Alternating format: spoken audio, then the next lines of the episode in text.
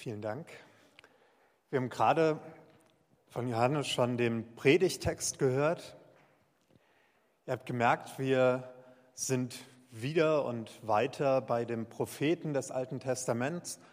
Die letzten zwei Wochen haben wir uns den Propheten Jona näher angeschaut. Heute geht es um Micha. Bei Micha haben wir leider nicht so viel ähm, Geschichte, nicht so viele Informationen, wie er als Person gelebt hat.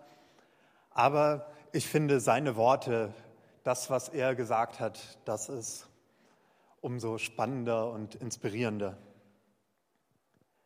Ich habe mich auf jeden Fall anstecken lassen von den Worten und auch von den Bildern Michas. Und daher möchte ich heute mit euch einige dieser Bilder des Friedens, man könnte auch sagen Bilder der Hoffnung teilen. Aber bevor wir dazu kommen, erstmal zurück zu dem Propheten Micha oder hin zum Propheten Micha. Es ist schon lange her, dass er gelebt hat, im 8. Jahrhundert vor Christus. Israel war geteilt in Nord- und Südreich. Micha hat gelebt, parallel auch zu anderen Propheten. Besonders bekannt ist der große Prophet Jesaja, der parallel gelebt hat. Den heutigen Predigtext übrigens, den findet man auch bei Jesaja in fast den gleichen Worten im zweiten Kapitel. Aber damals gab es auch noch einige andere Propheten, die Micha heftig kritisiert. Das soll hier auf dem Bild auch dargestellt werden. Diese anderen Propheten, die waren angestellt vom König, von den Priestern, die, deren Job war es, Weissagungen zu machen und in die Situation Gottes Wort zu sprechen. Und sie haben es so gemacht, dass sie einfach das gesagt haben, was die Leute hören wollten, die ihnen das Geld gegeben haben. Das kritisiert Micha ziemlich heftig dass diese anderen Propheten den Leuten einfach nach dem Mund reden. Michael selber ist davon unabhängig. Er beruft sich allein auf den Geist Gottes, der ihn erfüllt. Und daher, daher ist er auch bereit, kritische Worte zu sagen. Er schreckt nicht davor zurück, die Situation zu kritisieren, die Gesellschaft, wie sie damals war. Und es gab damals viele Gründe, die Gesellschaft und die Situation zu kritisieren. Im 8. Jahrhundert vor Christus gab es große gesellschaftliche Umbrüche, die Micha alle thematisiert. Das antike Schuldenwesen wurde von einigen ziemlich effektiv ausgenutzt. Die Gesellschaftsordnung, wie sie vorher war, wurde zerstört. Vorher hatte jeder eigentlich die gleichen Chancen oder fast jeder. Es galt ein Mann, ein Feld, ein Haus. Jeder konnte von dem leben, was er hatte, von dem Land, von den Tieren, die er hatte. Aber nun entsteht eine Klassengesellschaft mit verschiedenen Schichten, wo es Großgrundbesitzer gibt, die die anderen anstellen sodass andere nur für die arbeiten müssen. Und diese reichen und mächtigen Großgrundbesitzer, viele von denen nutzen das ziemlich aus. Und auch der vom Staat erzwungene Dienst an den Großbauprojekten, der fordert ziemlich viele harte Opfer vom Volk. Dies alles kritisiert Micha in sehr deutlichen Worten. So zum Beispiel ist nur eines von vielen Beispielen im siebten Kapitel. Sie trachten nach bösen Gewinn und lassen sich's gut gehen. Die hohen Beamten fordern Geschenke, die Richter sind für Geld zu haben und die Großen entscheiden nach ihrer Habgier. So verdrehen sie das Recht. Noch der Beste unter ihnen ist wie eine Distel. Der Redlichste ist schlimmer als Dornengestrüpp. Doch der Tag deiner Bestrafung kommt. Dann werden alle bestürzt sein. Mit solch deutlichen Worten beschreibt Micha die totale Zerrüttung der Gesellschaft. Solidarität scheint verschwunden zu sein. Er kritisiert die Ungleichheit zwischen Arm und Reich, das große Machtgefälle, die Korruption und vor allem, dass die, die Macht haben, die auch noch rücksichtslos ausnutzen. Michael kritisiert auch ganz konkret den Betrug der Händler in der Stadt, die falsche Gewichte nutzen und auch der Geldverleiher, also der Banken. Und besonders kritisiert er das falsche Vertrauen auf Gottes Schutz und Gottes Gegenwart in dieser Stadt. Erinnert daran, dass da, wo das Recht Gottes gebrochen wird, auch Gottes Schutz nicht mehr da ist. Diese Gesellschaftskritik mit den deutlichen Gerichtsankündigungen, den Drohworten, die wechselt im Micha-Buch immer wieder mit Heilsankündigungen, mit Heilsbotschaften, die in einem ganz klaren Kontrast dazu stehen. Eine zentrale Heilsbotschaft, vielleicht die zentrale Heilsbotschaft des Propheten Micha, das ist der heutige Predigtext, den ich jetzt nochmal vorlesen möchte. Am Ende der Tage wird es geschehen. Der Berg mit dem Haus des Herrn steht fest gegründet als höchster der Berge. Er überragt alle Hügel. Zu ihm strömen die Völker. Viele Nationen machen sich auf den Weg. Sie sagen, kommt, wir ziehen hinauf zum Berg des Herrn und zum Haus des Gottes Jakob. Er zeige uns seine Wege, auf seinen Pfaden wollen wir gehen. Denn von Zion kommt die Weisung, aus Jerusalem kommt das Wort des Herrn. Er spricht Recht im Streit vieler Völker. Er weist mächtige Nationen zurecht bis in die Ferne. Dann schmieden sie Pflugscharen aus ihren Schwertern und Winzermesser aus ihren Lanzen. Man zieht nicht mehr das Schwert, Volk gegen Volk, und übt nicht mehr für den Krieg. Jeder sitzt unter seinem Weinstock und unter seinem Feigenbaum, und niemand schreckt ihn auf. Ja, der Mund des Herrn, der Heere, hat gesprochen. Denn alle Völker gehen ihren Weg. Jedes ruft den Namen seines Gottes an. Wir aber gehen unserem Weg im Namen Jahwes, unseres Gottes, für immer und ewig.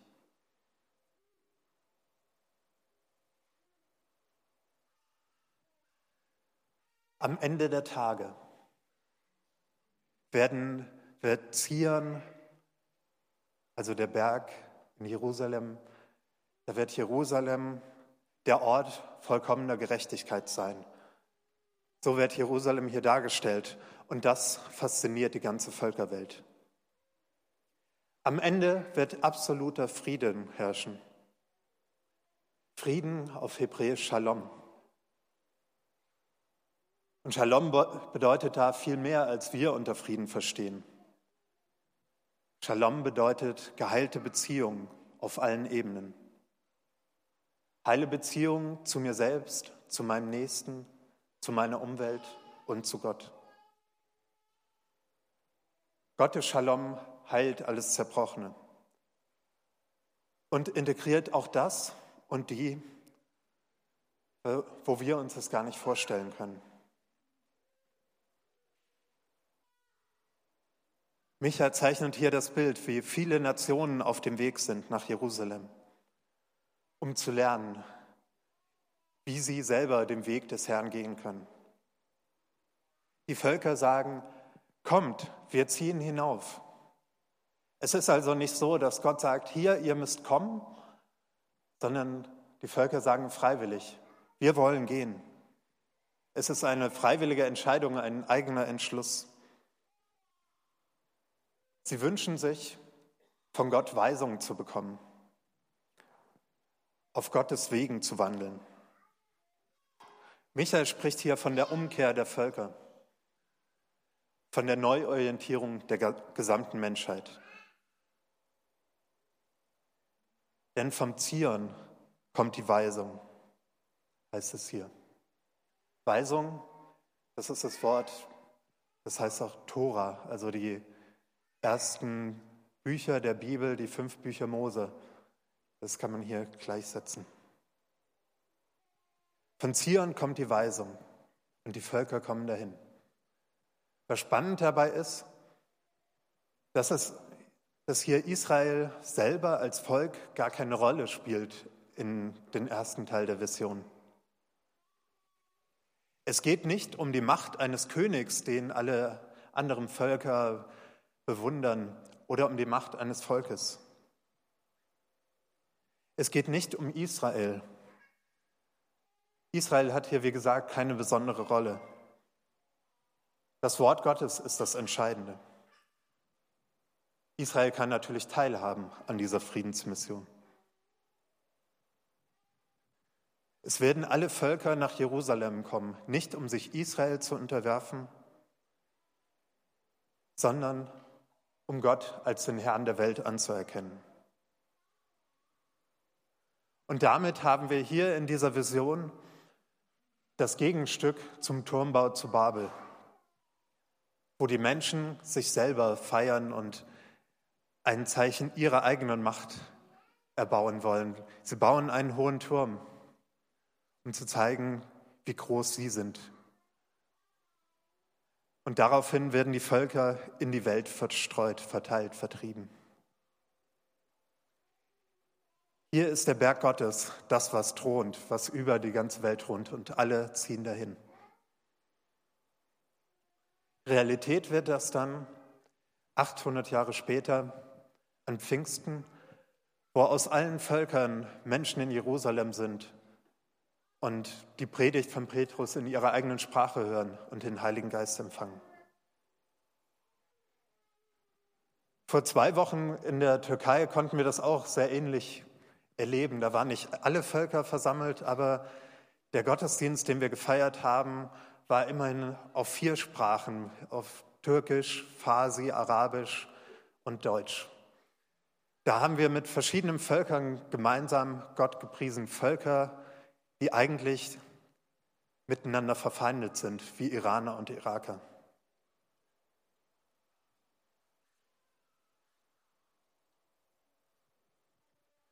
Die Vision geht weiter. Er spricht Recht im Streit vieler Völker. Er weist mächtige Nationen zurecht bis in die Ferne. Dann schmieden sie Flugscharen aus ihren Schwertern und Winzermesser aus ihren Lanzen. Das zieht nicht mehr man zieht nicht mehr das Schwert Volk gegen Volk und übt nicht mehr für den Krieg. Der Herr wird Recht sprechen. Er wird Gerechtigkeit wiederherstellen, könnte man hier auch übersetzen. Überall dort, wo vorher Ungerechtigkeit herrschte. Und dabei muss man bedenken, dass Gerechtigkeit bei Gott nicht irgendwas ist, wo es darum geht, dass alle genau gleich behandelt werden, sondern Gerechtigkeit ist etwas, was mit Beziehung zu tun hat, etwas Parteiisches. Gottes Herz schlägt besonders für die Armen, die Schwachen, die Unterdrückten. Ihnen wird er Gerechtigkeit schaffen. Und die, die für Ungerechtigkeit verantwortlich sind, wird er dafür zur Verantwortung ziehen. Wenn das geschieht, wenn Gerechtigkeit hergestellt wird von Gott, dann verzichten die Völker freiwillig auf ihre Waffen. Das Motiv, dass Waffen zerstört werden, das finden wir immer wieder im Alten Testament. Häufig wird das auch direkt von Gott gesagt, dass er die Waffen zerstören wird. Das Besondere hier ist, dass nicht nur die Waffen zerstört werden, sondern dass sie umfunktioniert werden in lebensbringende Werkzeuge, in Flugscharen und Winzermesser. Hier auf dem Bild seht ihr eine Statue, die in New York steht, wo das dargestellt wird, wie aus dem Schwert so ein Flugschar wird, also zum Flügen des Feldes.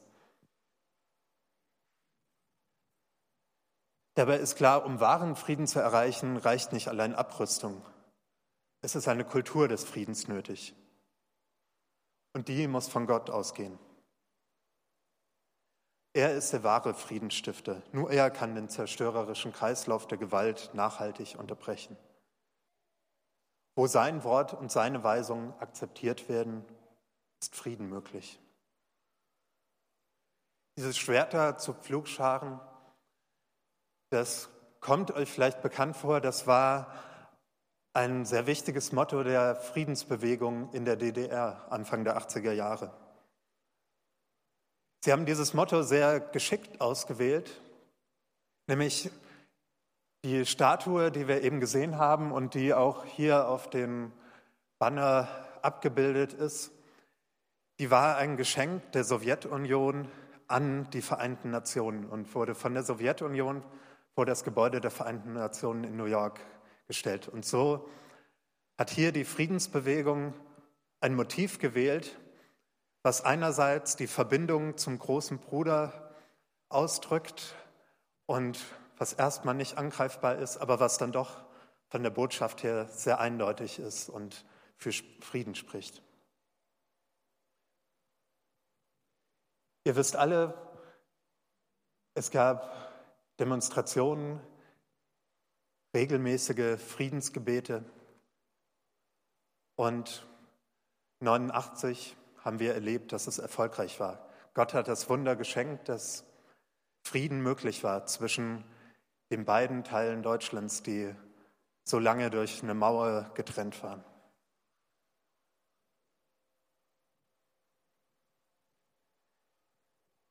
Wenn Frieden herrscht, dann lesen wir weiter bei Micha, dann sitzt jeder unter seinem Weinstock und unter seinem Feigenbaum und niemand schreckt ihn auf. Hier geht Micha nochmal auf ein Problem ein, das er vorher thematisiert hat die Fronarbeit für andere arbeiten zu müssen und ausgebeutet zu werden. Micha hat, wie ich vorhin schon gesagt habe, die Habgier und der Mächtigen beschrieben, die ihre Macht ausgenutzt haben und alles an sich gerissen haben. Im zweiten Kapitel prangerte an, sie wollen Felder haben und reißen sie an sich. Sie wollen Häuser haben und bringen sie in ihren Besitz. Sie wenden Gewalt an gegen den Mann und sein Haus, gegen den Besitzer und sein Eigentum. Das war damals das, was die Menschen arm gemacht hat, dass sie nicht mehr für sich selber sorgen konnten. Und im kommenden Friedensreich wird das anders sein. Jeder kann von dem leben, was er tut. Das heißt, gerechter Besitz und gerechter Lohn ist da möglich. Und hier wird vom Wein und Feigen gesprochen. Das ist die Grundlage für ein Leben in Fröhlichkeit. Wer Wein hat und Feigen, der kann ein Fest feiern. Der kann das Leben genießen. Spannend ist hier übrigens, dass auch am Ende der Tage wird es noch Arbeit geben. Aber Arbeit, die wirklich befriedigt und die sich lohnt. Wahrer Friede herrscht auch heute erst dann, wenn die vorher Wehrlosen und Schwachen Raum zum Leben haben, ohne unterdrückt zu werden. Solange Menschen in absoluter Armut leben, kann man nicht von wahrem Frieden sprechen. Uns ist das heute auch noch ein großes Anliegen, auch hier in der Gemeinde. Und deshalb haben wir die Initiative Verlangen gestartet mit der Website, wo wir zeigen wollen, wie wir uns heute dafür einsetzen können.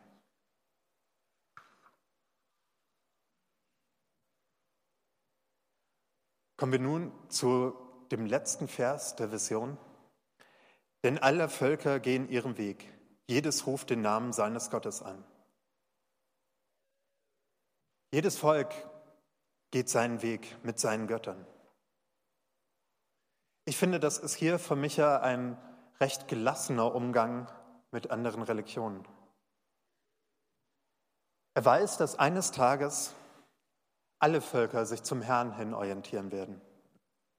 Und trotzdem akzeptiert er es, dass sie jetzt noch andere Götter anbeten. Können wir davon vielleicht auch lernen?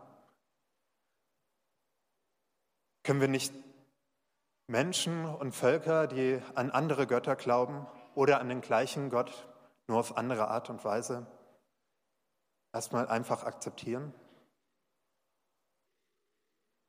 Können wir nicht nach Wegen suchen, wie wir uns gemeinsam für Frieden einsetzen können? Das gemeinsam sich für Frieden einsetzen das fängt beim gegenseitigen Kennenlernen an und beim Zuhören. Auch das konnten wir in der Türkei erleben. Ihr seht hier, wie wir mit der Gruppe in der Moschee waren und der Müfti, der sozusagen islamische Dekan äh, von Yalova, uns erklärt, was seinen Glauben ausmacht und was ihm wichtig ist dabei. Und da wurde auch diese Sehnsucht nach, nach Frieden und nach einem gemeinsamen Weg sehr deutlich. Wenn wir das tun, wenn wir uns gemeinsam für Frieden einsetzen, dann können wir auch viel authentischer Christus als unserem Frieden bezeugen. Und was Gott dann daraus macht, das ist seine Sache. Der Vers, der so beginnt, der geht noch weiter. Der Blick von den Völkern geht zurück auf das Volk Israel. Wir aber gehen unserem Weg im Namen Jahwes, unseres Gottes, für immer und ewig. Wir aber gehen unserem Weg im Namen Gottes. Hier macht, Gott, äh, hier macht Micha deutlich, dass Gottes Weisung, nach der sich alle Völker in Zukunft richten werden, schon jetzt für sein Volk gilt. Schon jetzt sollen sie entsprechend dem, nach den Worten Gottes leben. Schon jetzt sollen sie aus ihren Waffen Werkzeuge machen. Schon jetzt sollen sie sich dafür einsetzen, dass jeder genug zum Leben hat und dass keiner ausgebeutet wird. Schon jetzt sollen sie Leben überall fördern, statt es zu zerstören. Dazu bekennt sich Micha. Wir gehen mit Gott für immer und ewig. Er möchte, dass seine Zuhörer, die, die seine Botschaft hören, in dieses Bekenntnis einstimmen. Hier wird deutlich, dass auch solch eine endzeitliche Prophetie immer mit dem Heute zu tun hat. Die Prophetie wird nicht in den luftleeren Raum gesagt, damit die Zuhörer irgendwelches abstraktes Wissen über die Zukunft haben sondern da sind ganz klare Appelle für das Handeln im Heute drin. Die Gerichtsworte, die Drohungen, die fordern dazu auf, umzukehren und sich anders zu verhalten. Und die Heilsworte fordern dazu auf, schon jetzt so zu leben, wie es da angekündigt wird.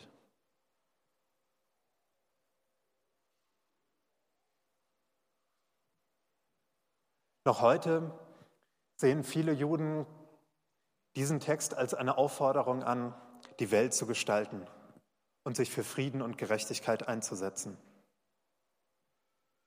Die jüdische Tradition spricht hier von Tikkun Olam, die Heilung bzw. Wiederherstellung der Welt. Wer am Mittwochabend bei der Diskussion hier war, wo wir zu dem Thema Evangelium ohne Hölle diskutiert haben, der hat davon schon gehört. Die Worte, diese Wiederherstellung, die Heilung der Welt tauchen in dem Alenu-Gebet auf, das viele Juden, Juden täglich beten. Dort heißt es,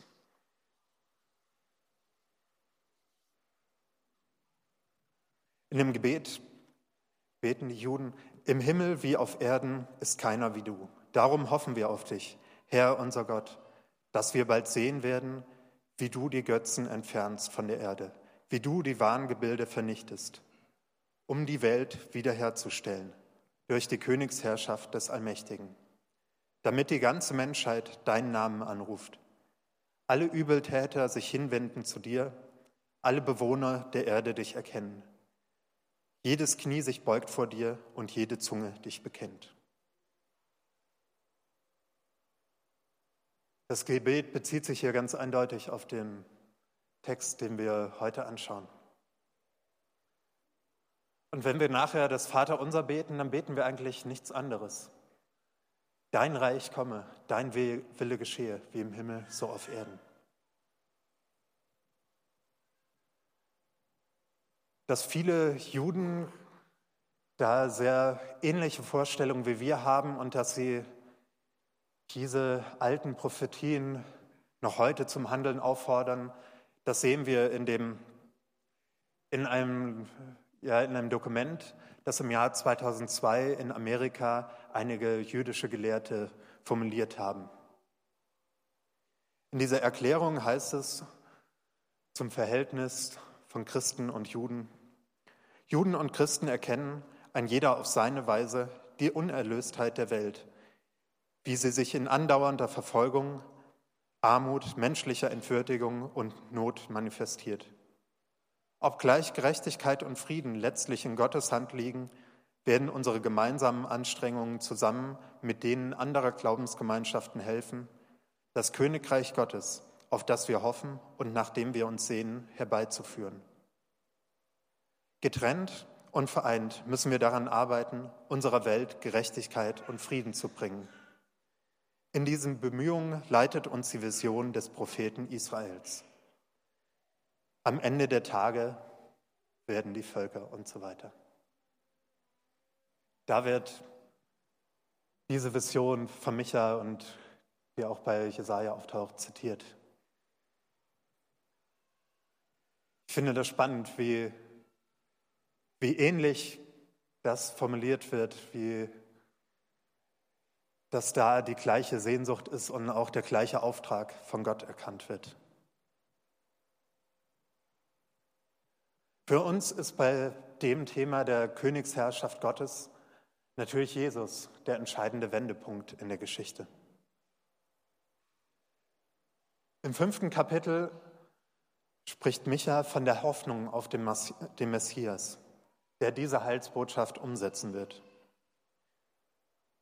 Dort heißt es in den bekannten Worten, aber du, Bethlehem Ephrata, so klein unter den Gauen Judas, aus dir wird einer hervorkommen, der über Israel herrschen wird.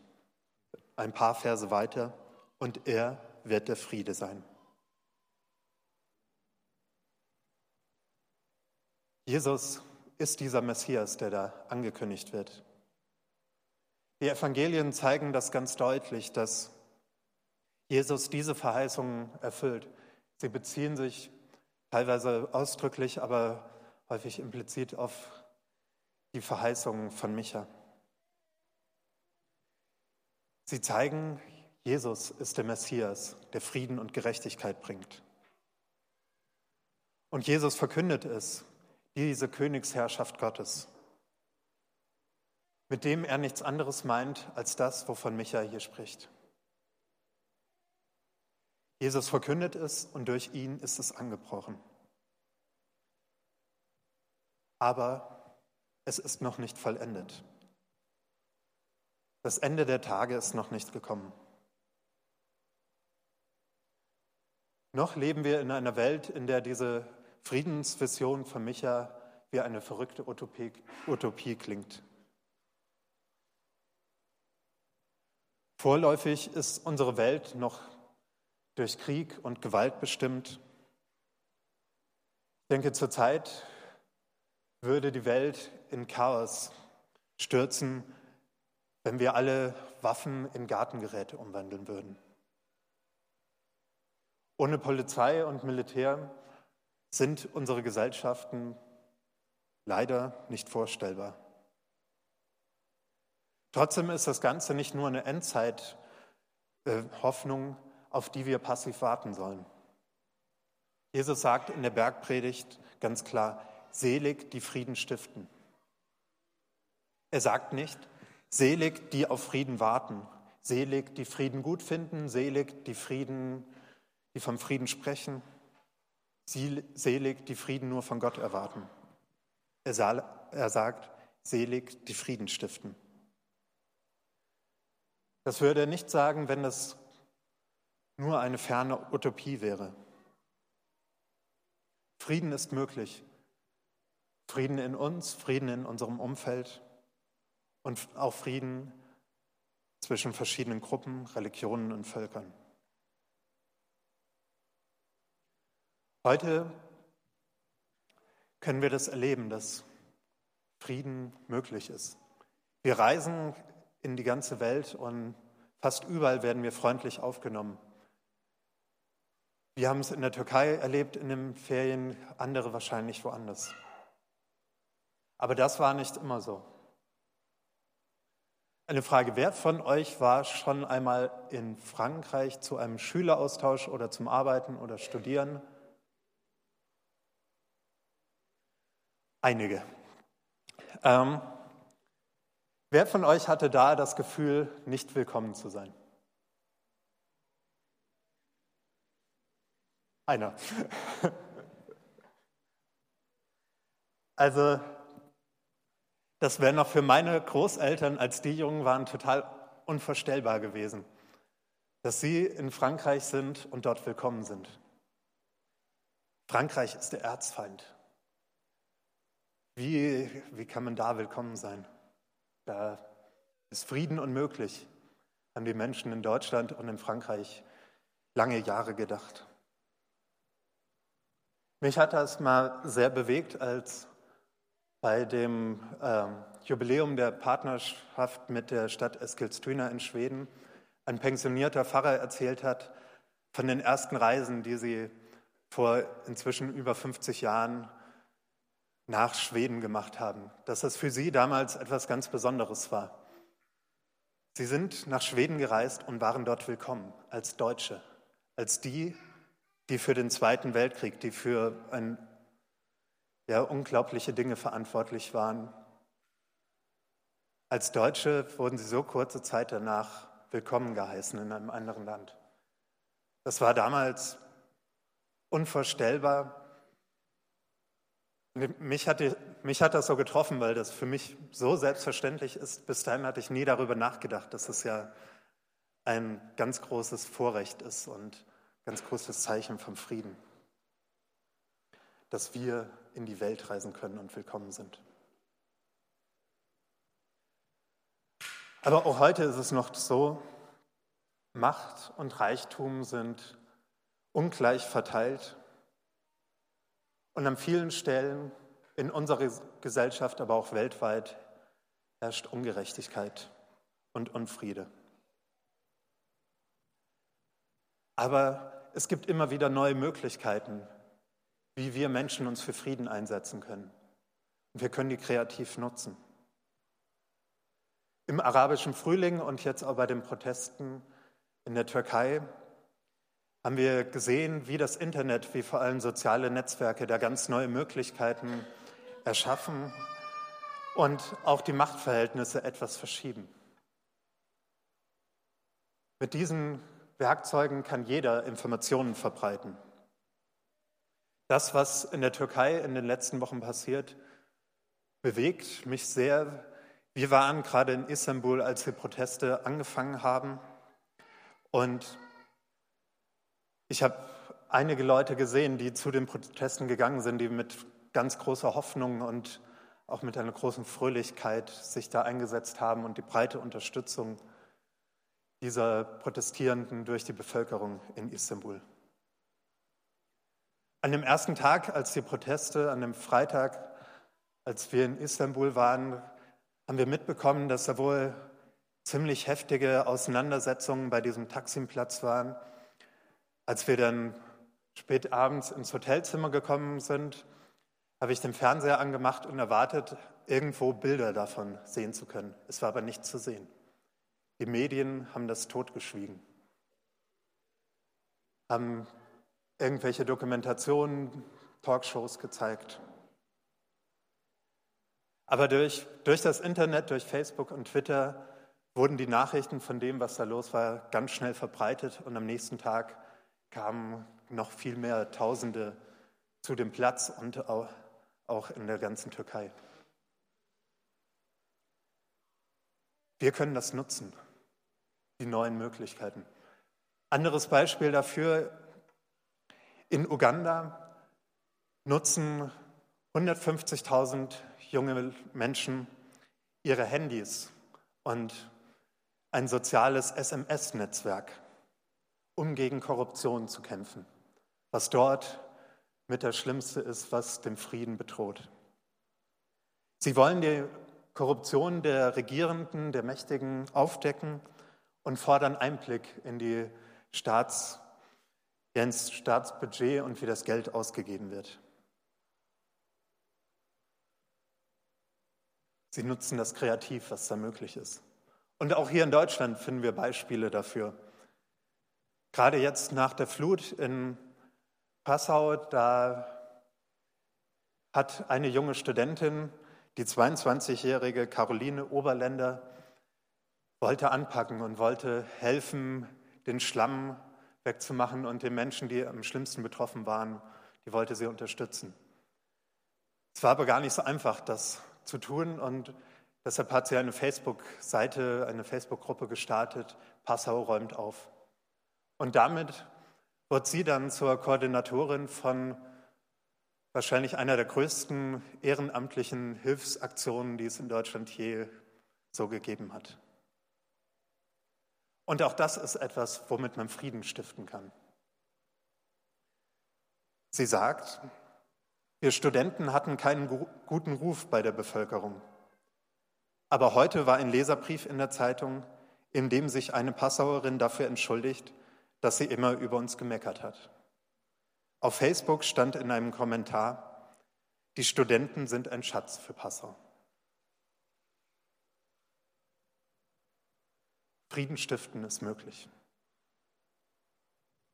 Noch einmal in die Türkei, nach Istanbul zum Taksimplatz.